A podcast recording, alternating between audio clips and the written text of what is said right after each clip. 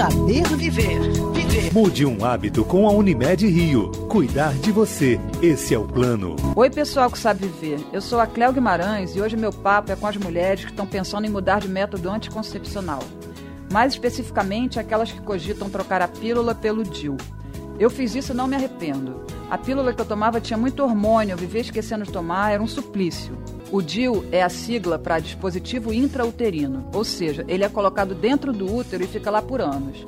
A doutora Mara Rúbia Tavares, que é ginecologista e obstetra do núcleo perinatal do Hospital Pedro Ernesto da UERJ, me explicou que dois tipos de DIU são os mais usados no Brasil: o de cobre e o de progesterona. Os dois têm altíssima eficácia contraceptiva, bem próxima de 100%. Ficam no mesmo lugar, são colocados da mesma forma e têm duração semelhante entre 5 e 10 anos de proteção. A grande diferença entre eles é na menstruação.